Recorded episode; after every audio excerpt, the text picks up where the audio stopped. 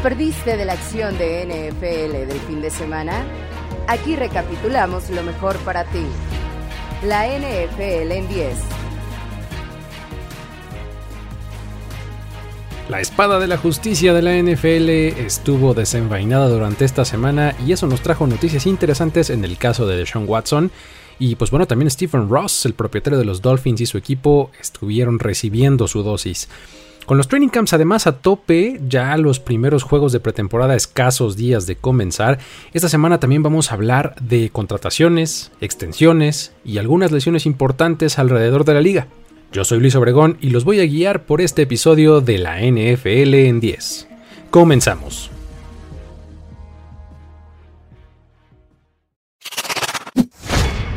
Número 10.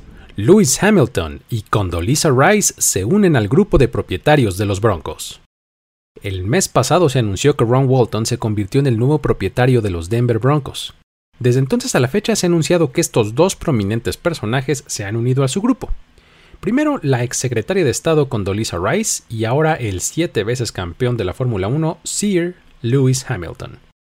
Esto nos confirma el hecho de que pues el formar parte de este selecto club de magnates que representa el ser propietario de un equipo de NFL es algo muy atractivo, sin importar cuál sea tu expertise. Por otro lado, podemos mencionar el hecho de que Hamilton, pues a pesar de ser británico, tiene lazos bastante fuertes en Colorado, ya que pues es propietario de una mansión ahí en ese estado y pues además tiene una muy buena relación de amistad con Russell Wilson, quien ahora pues resulta que es su empleado. Este tipo de adiciones seguramente no son una sorpresa para el resto de los propietarios de la liga porque pues consideraron la oferta de Walton en su momento y pues seguramente incluía estos nombres por lo menos a nivel posibilidad. Y pues vieron el potencial de agregar celebridades a su círculo con muy buena reputación. Las cadenas de televisión seguramente van a estar muy contentas de saber que ahora estas dos personalidades, junto con potenciales invitados de primer nivel, van a estar en sus suites en el estadio y pues ellos van a tener la posibilidad de destacarlos durante la transmisión de los partidos. Número 9. Pateadores con nuevos contratos. Esta semana tuvimos dos jugadores de la posición, aunque con diferentes especialidades, recibiendo cariño por parte de sus equipos en forma de varios millones de dólares. Primero está el caso de Chris Boswell, el pateador de los Pittsburgh Steelers, que recibió un contrato de 4 años y hasta 20 millones de dólares, de los cuales 12.5 están garantizados. Con este contrato, Boswell se convierte en el pateador mejor pagado de la liga junto a Justin Tucker. Boswell llegó a la liga en 2014 y tras un año en practice squads de Texans y Giants, se terminó uniendo a los Steelers en 2015 y desde entonces se ha convertido en una constante para ellos. Ha convertido el 88.3% de sus intentos de field goal en lo largo de su carrera y un 94.3% de puntos extra. Por otro lado está el pateador de despeje Jake Bailey, quien consiguió una extensión también por 4 años y hasta 13.5 millones. Sin embargo, aquí las garantías nada más son de 6.5 millones, todo esto con los New England Patriots. Él llegó justo a este equipo en 2019, siendo una selección de quinta ronda en el draft, convirtiéndose de inmediato en parte importante de sus equipos especiales. En 2020, de hecho, fue nombrado al Pro Bowl y ahora tiene una buena recompensa por su desempeño. Con todo lo que puede gustarnos o no, pues todo lo que implica este asunto de los pateadores en la NFL, pues bueno, son, son parte del roster y muchas veces juegan papeles vitales para el equipo. Muchos dicen que un pateador es como un abogado, porque pues cuando en realidad lo necesitas, más vale que tengas uno bueno, porque si no, estás en problemas. Número 8. Los Cowboys contratan a Anthony Barr. Después de un offseason que se puede catalogar de desastroso para el equipo de la estrella solitaria, ahora hacen este movimiento que recuerda que de pronto también saben hacer las cosas bien. El contrato es por un año y 3 millones de dólares, algo que parece de muy bajo riesgo para el equipo mientras que puede ofrecer gran potencial. Barr es un linebacker veterano de 8 temporadas en la liga que brindará profundidad a la posición y más allá de ofrecer a una superestrella, permitirá que Dan Quinn, el coordinador defensivo del equipo, pueda utilizar a Micah Parsons en diversas formas y alinearlo pues en el lugar que pueda hacer más daño. Claro que se trata de un jugador que fue seleccionado en el top 10 del draft de 2014 por los Vikings y pues que cuenta también con cuatro nombramientos al Pro Bowl, o sea, no es ningún don nadie. Sin embargo, ya a sus 30 años, en las últimas dos temporadas, ha sido atacado por las lesiones. Ahora, el cuerpo de los linebackers presenta al mencionado Parsons, a Leighton Van Der Esch, a Gabriel Cox y a este refuerzo en Anthony Barr. Estas cuatro piezas pues van a ser fundamentales para este cuadro y con ellas Dan Quinn va a poder encontrar la mezcla que requiera dependiendo de las circunstancias que el juego le presente. Número 7. Los Panthers todavía no deciden coreback titular. Cuando el equipo hizo el trade con los Browns para obtener a Baker Mayfield, muchos dimos por hecho que pues él iba a ser el titular de inmediato. Sin embargo, recientemente el coach Matt Rule declaró que no tiene un momento determinado para hacer el nombramiento entre Mayfield y Sam Darnold. Dijo que esto lo decidiría una vez que regresen de su partido contra los Patriots, refiriéndose justamente al segundo juego de pretemporada que van a tener. Dijo que ese encuentro será una dura prueba para ellos, una que les mostrará dónde están en realidad en su proceso cada uno de los dos corebacks. Este partido se celebrará en New England el viernes 19 de agosto, por lo que por el momento parece que tendremos que esperar un poquito más de 10 días todavía para tener una decisión definitiva. El primer partido de la pretemporada de los Panthers será el sábado 13 de agosto en Washington, enfrentando a los Commanders, por lo que pues seguramente ahí vamos a ver a ambos corebacks todavía disputando el puesto. Hasta el momento los reportes indican que ninguno de los dos jugadores ha mostrado una clara ventaja sobre Roto en los entrenamientos lo que puede ser algo pues muy bueno o de plano muy malo. Después de todo, pues, estamos viendo a dos quarterbacks que fueron seleccionados en el top 6 del draft de 2018. Lo que es cierto es que entre más se prolongue esta batalla, quien termine siendo el titular para la semana 1 tendrá menos oportunidades de prepararse apropiadamente para su primer encuentro, ya que pues va a estar repartiendo repeticiones con el otro. Además, las preguntas al respecto no van a parar en torno al tema tanto pues hacia el coach Rule como hacia ambos jugadores principalmente, pero pues eh, también a los demás y esto podría estar causando distracciones de lo que realmente importa, que es la preparación del equipo. Número 6. La extensión de contrato de Deontay Johnson. Seguimos con receptores de la clase 2019 recibiendo nuevos contratos. Esta vez los Steelers otorgaron un contrato de dos años y 39.5 millones de dólares a su receptor, de los cuales 27 son garantizados, recibiendo los primeros 19 durante el primer año. Este nuevo contrato termina de facto con el holding que el jugador estaba realizando los primeros días del training camp con los Steelers, ¿no? Ahí ya saben que esta, esta estrategia de presentarse a entrenar para evitar sanciones por parte del equipo, pero negarse a participar en los ejercicios que es lo que ahora conocemos como holding. Esto realmente se ha probado como algo muy efectivo para los jugadores, ¿eh? ya que pues no solo evitan las sanciones que el equipo puede imponerles, sino que también trae la atención de todos hacia ellos. O sea, la prensa les está preguntando qué pasa, le pregunta a los ejecutivos qué está pasando, al head coach y pues bueno, también de sus propios compañeros, ¿no? Y entonces eh, realmente se ponen bajo el foco de atención de todo el mundo. Este contrato le da a Johnson la conveniente mezcla de tener una buena cantidad de dinero en su bolsa en el corto plazo, combinado con la posibilidad de convertirse en agente libre cuando tenga solamente 28 años, lo que lo pone en condiciones de darle otra mordida a la manzana de oro. Este es un contrato conveniente para las dos partes, ya que también para los Steelers, pues esto les garantiza tener de vuelta al que claramente ha sido su mejor hombre en el cuerpo de receptores, por lo menos el año pasado. Eso sin designar demasiados recursos de dinero y además de tiempo, dejando así la puerta abierta para que sea el novato George Pickens quien pueda convertirse en su receptor principal, complementado por Chase Claypool. Número 5. Las lesiones de los receptores alrededor de la liga. Una parte que parece inevitable de los training camps pues son las lesiones de los jugadores, y esta semana hubo varios receptores que sufrieron por ello con diferentes grados de gravedad. Primero está el caso de Mike Evans, de los Tampa Bay Buccaneers, que pues está sufriendo por el tendón de la corva, lo que lo ha dejado sin participar en los entrenamientos. El coach Todd Bowles dijo que el receptor está dolorido y que pues solo es cuestión de tiempo. Este tipo de lesiones del tejido blando pues sí mejoran, pero pues muchas veces suelen arrastrarse por mucho tiempo. La de Evans sería una baja que los Bucks no podrían permitirse, ya que pues es su mejor hombre en la posición de receptor. Luego tenemos el caso de N'Keal Harry, de los Chicago Bears. En su caso, la lesión es en el tobillo y de acuerdo con los reportes de los que estuvieron presentes en el entrenamiento del fin de semana, parece ser algo grave. El coach Matt Eberflus estará disponible para la prensa hasta el día martes 9 de agosto, es decir, tres días después de la lesión, por lo que pues es probable que hasta entonces se tenga alguna confirmación, por lo menos de su parte, sobre qué tan grave es esto, lo que le pasó a Kill Harry. Parece que la narrativa de que pues cambiar de aires sería algo que le serviría y que estaba buscando para resucitar su carrera, pues por lo menos se va a poner en pausa. También está el caso de Tim Patrick de los Denver Broncos. En este caso ya sabemos que la lesión es una ruptura de ligamento anterior cruzado en la rodilla y pues el jugador se va a perder toda la temporada 2022. Esta es sin duda una situación mucho menos que ideal para una ofensiva pues de la que se espera muchísimo, pero pues en realidad no se tiene ninguna certeza.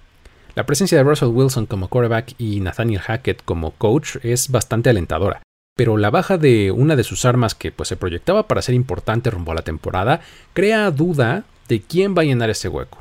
También está el caso de Van Jefferson de Los Angeles Rams, quien más temprano en el offseason se sometió a un procedimiento menor en la rodilla para componer una lesión que sufrió durante la temporada pasada. Ahora en los primeros días del training camp volvió a sentir molestias y tuvo que volver a realizar otro procedimiento similar al anterior. De acuerdo con el coach Sean McVay, esto dejará fuera de acción a Jefferson solamente unas semanas, sin embargo, pues aún no se le descarta para la semana 1 de la temporada regular. Jefferson es el tercer receptor del equipo detrás de Cooper Cup y el recién llegado Allen Robinson. Sin embargo, pues sí es alguien que tiene un rol importante en la ofensiva. Y finalmente está James Washington de los Dallas Cowboys, quien tras llegar al equipo como el refuerzo que ayudaría a aliviar la baja temporal de Michael Gallup, quien no va a estar listo para el inicio de la temporada, ya nos lo hizo saber él mismo, en el primer entrenamiento equipado sufrió una fractura en el metatarso del pie derecho. Esta lesión va a provocar que el jugador se pierda entre 6 y 10 semanas, lo que complica mucho las cosas en la profundidad de la posición para los Cowboys, que ahora pues detrás de CD Lamb solamente tendrá que confiar en su novato de tercera ronda, Jalen Tolbert, y pues va a tener que voltear a ver al veterano Noah Brown, quien en cuatro años apenas rebasa las 400 yardas por recepción y no ha registrado ni un solo touchdown. Ya veremos cómo cada uno de estos equipos navega su situación particular. Número 4. La lesión en el codo de Matthew Stafford. Durante la semana se vio el quarterback de los Rams participando solamente en los ejercicios individuales del equipo en el training camp. Esto pues es porque ahora sabemos que tiene algo que se describió como una tendinitis grave en el codo derecho. Durante el offseason se sometió a un procedimiento para mejorar esta situación, que pues en realidad no fue una cirugía, sino fue un tratamiento de inyecciones de plasma rico en plaquetas, y pues esto no dio el resultado que estaban esperando para dejarlo completamente listo. Incluso en algún momento cercano a este tratamiento se le vio usando un aparato ortopédico para limitar su rango de movimiento en el codo. Sin embargo, todo el mundo en el equipo dice que las cosas van a estar bien a largo plazo. El coach Sean McVay comparó esta lesión con la que sufren algunos pitchers en el béisbol, dejando claro que pues esto es algo anormal para un quarterback, pero dijo que pues se iban a concentrar en algo que ayudara a Matthew Stafford a administrar el esfuerzo y administrar las repeticiones para que llegara en forma a la semana 1. El mismo Stafford dijo después de un entrenamiento que pues solamente estaba un poco adolorido, que estaba trabajando para mejorar y que se había sentido muy bien en el campo. Sin embargo, solamente están siendo inteligentes con respecto al número de repeticiones que va a tomar rumbo a la semana 1 de la temporada. Esto definitivamente no sorprende. Basta con recordar que a lo largo de su carrera, Stafford ha tenido un buen número de lesiones y nunca se ha quejado demasiado por ellas. Incluso tiene aquel épico momento en el que lanzó un pase de touchdown para sellar la victoria de los Lions con el hombro izquierdo separado. Este es el tipo de caso que puede ir en muchas direcciones. Esta lesión puede, en efecto, ser algo que pues, sea menor y que no se meta en el camino del quarterback durante la temporada. O también puede ser algo que se arrastre durante todas las semanas de la pretemporada y pues que siga siendo un tema de conversación durante las primeras semanas de la temporada regular, sobre todo si vemos un desempeño no muy bueno del jugador, entonces vamos a tratar de recordar, ah, es que seguramente está lesionado del codo. Pero bueno, ya veremos cómo progresa. Número 3. Aaron Rodgers y la ayahuasca. A ver, Vamos a comenzar este tema diciendo que ni Primero y Diez, ni Luis Obregón, a título personal, recomendamos el uso de ninguna sustancia ni tratamiento. A lo que te invito es a que te informes, a que tomes tus propias decisiones y a que asumas las consecuencias positivas y negativas que éstas traigan. ¿Ok? Ahora sí, vamos a hablar del tema. Rogers estuvo en el podcast de Aubrey Marcus, que es el fundador de una compañía llamada Onit, la cual se especializa en tratamientos holísticos alternativos. Durante la plática, Rogers mencionó cómo en 2020 y en 2021 vivió experiencias con ayahuasca en Perú. Para los que no tienen mucha información y no están familiarizados con el término, la ayahuasca es comúnmente pues, un té que contiene esta sustancia psicoactiva conocida como DMT. Esto ha sido usado con fines curativos de forma milenaria, sobre todo en Centro y Sudamérica. En la región del Amazonas es bastante común. Dijo que estas experiencias le ayudaron a encontrar claridad en su vida, que fueron la clave para encontrar su amor propio, un elemento que él considera primordial para la salud mental. Dijo que la ayahuasca lo ayudó a amarse incondicionalmente y por ende a hacerlo de igual forma con el resto de las personas, incluidos sus compañeros de equipo a quienes lo mejor que les puede dar es eso, amor incondicional. Luego, entre otras varias cosas, agregó que pues esto pavimentó el camino para incluso conseguir sus dos temporadas de MVP en la NFL en 2020 y 2021. Luego de esto dijo que pues esto no es algo que estuviera recomendando que la gente hiciera, pero pues que a él le cambió la vida. Ahora cabe aclarar que este podcast usualmente consta de conversaciones largas con personajes que pues cuentan sus experiencias personales y profesionales. La de Rogers es una conversación de más de dos horas y media de duración, por lo que pues estos highlights no le hacen justicia suficiente ni le dan todo el contexto necesario a las declaraciones. Ahora, más allá del juicio particular que podemos hacer sobre Rogers por esta situación, esto da para varias reflexiones. Es decir, podemos estar o no de acuerdo con lo, que está diciendo el coreback de los Packers, pero pues lo que vale la pena es platicar sobre varias cosas. Vamos. Primero, vemos que continúa con la tendencia de colocarse a sí mismo como una persona, no como un jugador. Esta tendencia que tienen varios de decir yo soy más que lo que hago en el campo. Eso me parece, desde mi punto de vista personal, que está muy bien por lo que pues es normal que estemos de acuerdo o en desacuerdo con una persona, con sus decisiones. Esto sin duda le da volumen mucho más allá de ser a un tipo con hombreras y casco que vemos implacable en el, en el campo de juego. En segunda está el tema de la salud mental, el cual últimamente afortunadamente ha cobrado protagonismo entre los atletas de alto rendimiento. Si Rogers encontró en la ayahuasca un camino hacia la paz y el bienestar mental, vamos, ¿quiénes somos nosotros para negarle esa posibilidad? Ojalá pudiéramos quitarnos los tabúes y preocuparnos más por el bien de los demás. Luego está el lado del ejemplo que le puede dar esto a los jóvenes, que es toda una ola de gente que está comentando en este sentido. Vamos, después de todo, pues no deja de ser una figura súper mediática que al hacer este tipo de declaraciones, pues estas pueden llegar sin el contexto necesario a oídos jóvenes que van a interpretar que pues que este es el camino correcto, ¿no? Pueden caer en la simplista trampa de pensar que una cosa es causa única y directa de la otra. O sea, decir algo así como, bueno, si quiero ser MVP de la NFL, tengo que tomar ayahuasca. Y pues, nada más equivocado. El tema acá es que ambas partes pues, tendrían que tener criterio. O sea, Rogers tiene que saber que esto puede ser mal recibido y o mal interpretado y pues la gente debería de preocuparse por ver algo más que un clip de 30 segundos en video o leer un encabezado. Pero bueno, tal vez sea demasiado pedir para ambas partes. Finalmente, está el lado más frío y práctico, que es el de las sanciones. La lista de sustancias prohibidas de la NFL no incluye a la ayahuasca como una de ellas. Por un lado, vemos casos como el de Ricky Williams, Josh Gordon, Randy Gregory y otros tantos más a los que les cuesta suspensiones y por ende dinero el consumir marihuana. Pero por otro lado, Rogers puede salir a decir que él consume ayahuasca y no hay quien le diga nada.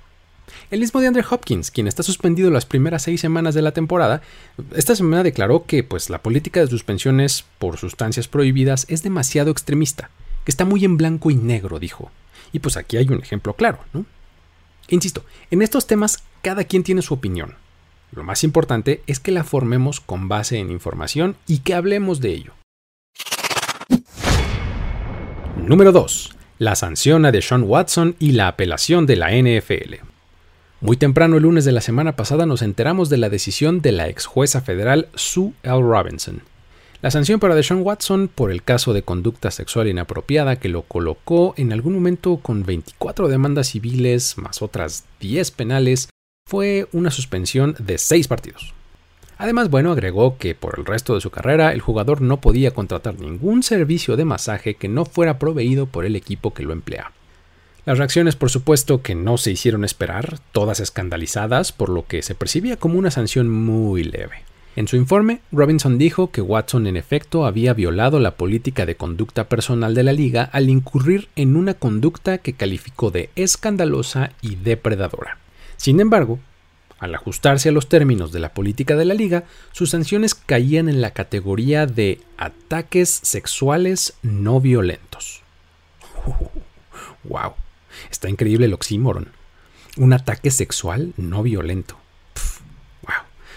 Pero bueno, en fin, además de entrar en esta categoría, señaló que la NFL no es consistente con sus sanciones ante una conducta así y por eso estaba tomando esa decisión. Todo esto lo sustentó señalando el caso en el que se impartió la sanción más severa en un acto de ataque sexual no violento. Esto pasó con un jugador al que no nombró, pero pues los reportes indican que se trata del caso de James Winston, quien recibió tres partidos de suspensión. Es decir, su sanción fue del doble de la más grave, de acuerdo al marco y al precedente que existía hasta el momento. Otro de los factores a considerar es el hecho de que Watson es un first time offender, ante la liga. O sea, eh, una persona que nunca antes había tenido un incidente de esta naturaleza. Pero bueno, si pensamos que había por lo menos 24 mujeres demandándolo civilmente, más las que lo estaban haciendo únicamente por la vía penal, más otras tantas que no presentaron demandas, pues eso de primera vez, pues pierde mucha credibilidad. Esta decisión dejaba a las partes con la posibilidad de apelar. Por supuesto que Watson no lo iba a hacer, pero la liga, pues un par de días después, anunció que sí lo haría. La percepción es que Sewell Robinson en su reporte dejó la puerta abierta para esta apelación, señalando pues tácitamente que estaba poniendo una sanción en el marco de la política establecida, pero no más allá. Por momentos se dudó que la liga fuera a apelar el fallo debido a que este es el primer caso en el que se sigue este procedimiento en el que se trata de un tercero independiente tomando la decisión y no el comisionado mismo. Entonces, probablemente la liga no querría regresar a tomar el asunto en sus propias manos, porque pues podría verse como pues volver a la forma antigua de hacer las cosas. Sin embargo, pues la apelación llegó y ahora Roger Goodell designó a Peter Harvey, quien pues va a ser quien se haga cargo de este nuevo proceso. Harvey es un personaje que ha estado muy envuelto con la NFL sin trabajar directamente como un empleado para ella. De hecho, él fue una parte muy importante del proceso de creación de la política de conducta personal de los jugadores. Así que, pues básicamente le están dejando al creador de las reglas el trabajo de interpretarlas para este caso en particular. En la apelación no habrá más investigación. Todo será basado en lo que ya se hizo. Todo indica que la liga irá por la sanción de suspensión indefinida con un mínimo de un año más una multa económica. Pero pues se dice que es probable que se terminen conformando con unos 12 partidos de suspensión. La pregunta importante ahora es sobre la imparcialidad real que puede tener Harvey en el proceso, ya que pues se trata de un profesional que ha basado su éxito en las colaboraciones que ha hecho para la NFL. ¿Será que se atreve a hacer algo diferente de lo que la liga quiere a riesgo de golpear su relación?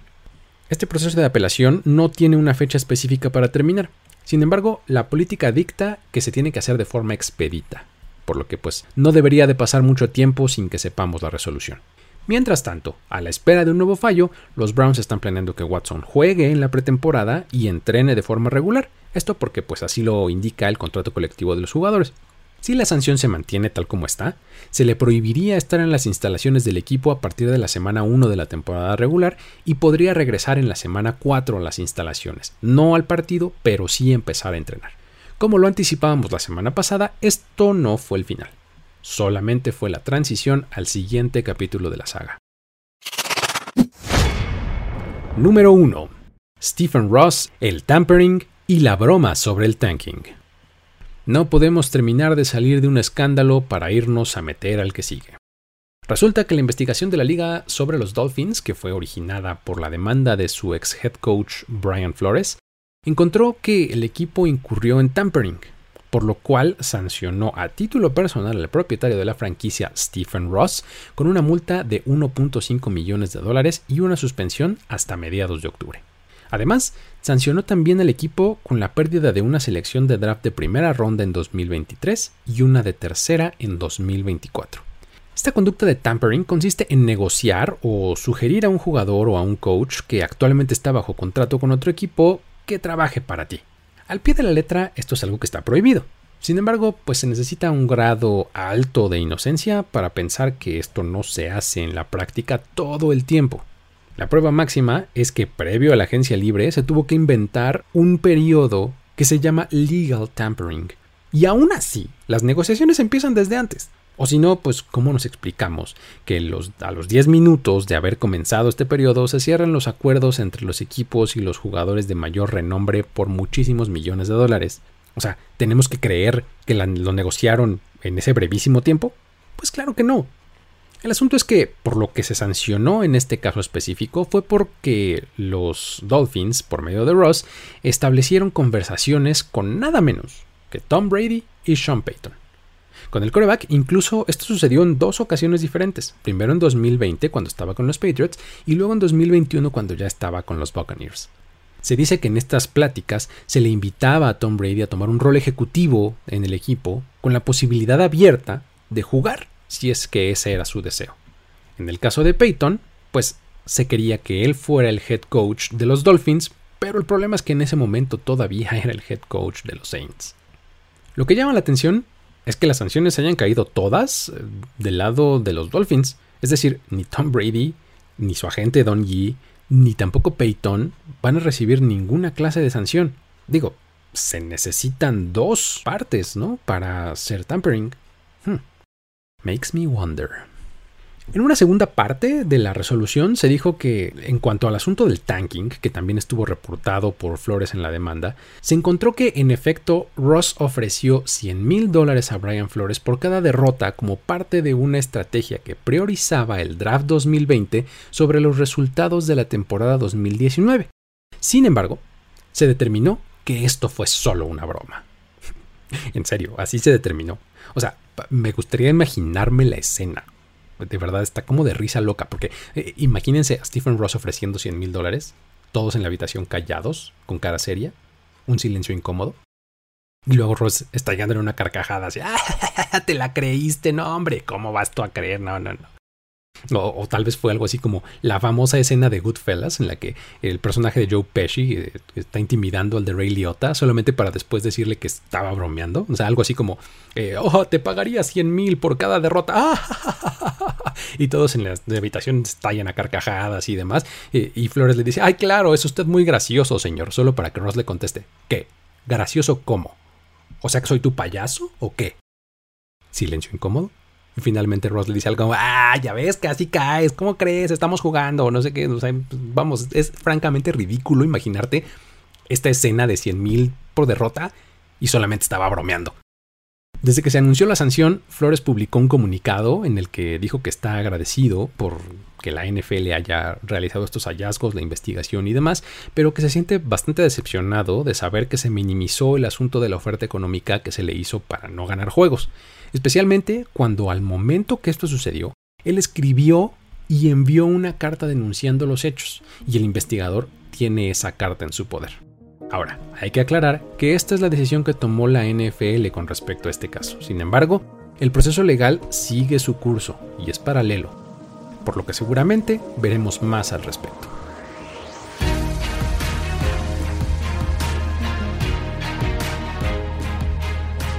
Así llegamos al final de este conteo. Para más información, análisis y opinión sobre estos y otros temas de NFL, te recomiendo suscribirte al feed de este podcast en la plataforma de tu preferencia.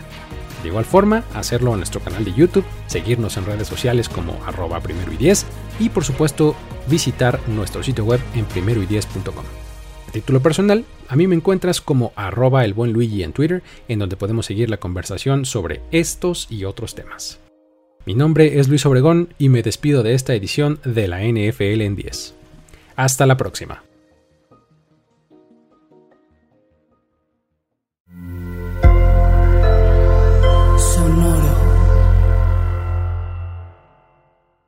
Step into the world of power, loyalty and luck. I'm gonna make him an offer he can't refuse. With family cannolis, and spins mean everything. Now, you want to get mixed up in the family business. Introducing The Godfather at Choppacasino.com. Test your luck in the shadowy world of The Godfather slot. Someday, I will call upon you to do a service for me. Play The Godfather now at Choppacasino.com. Welcome to the family. No purchase necessary. VGW Group. Void where prohibited by law. 18 plus. Terms and conditions apply.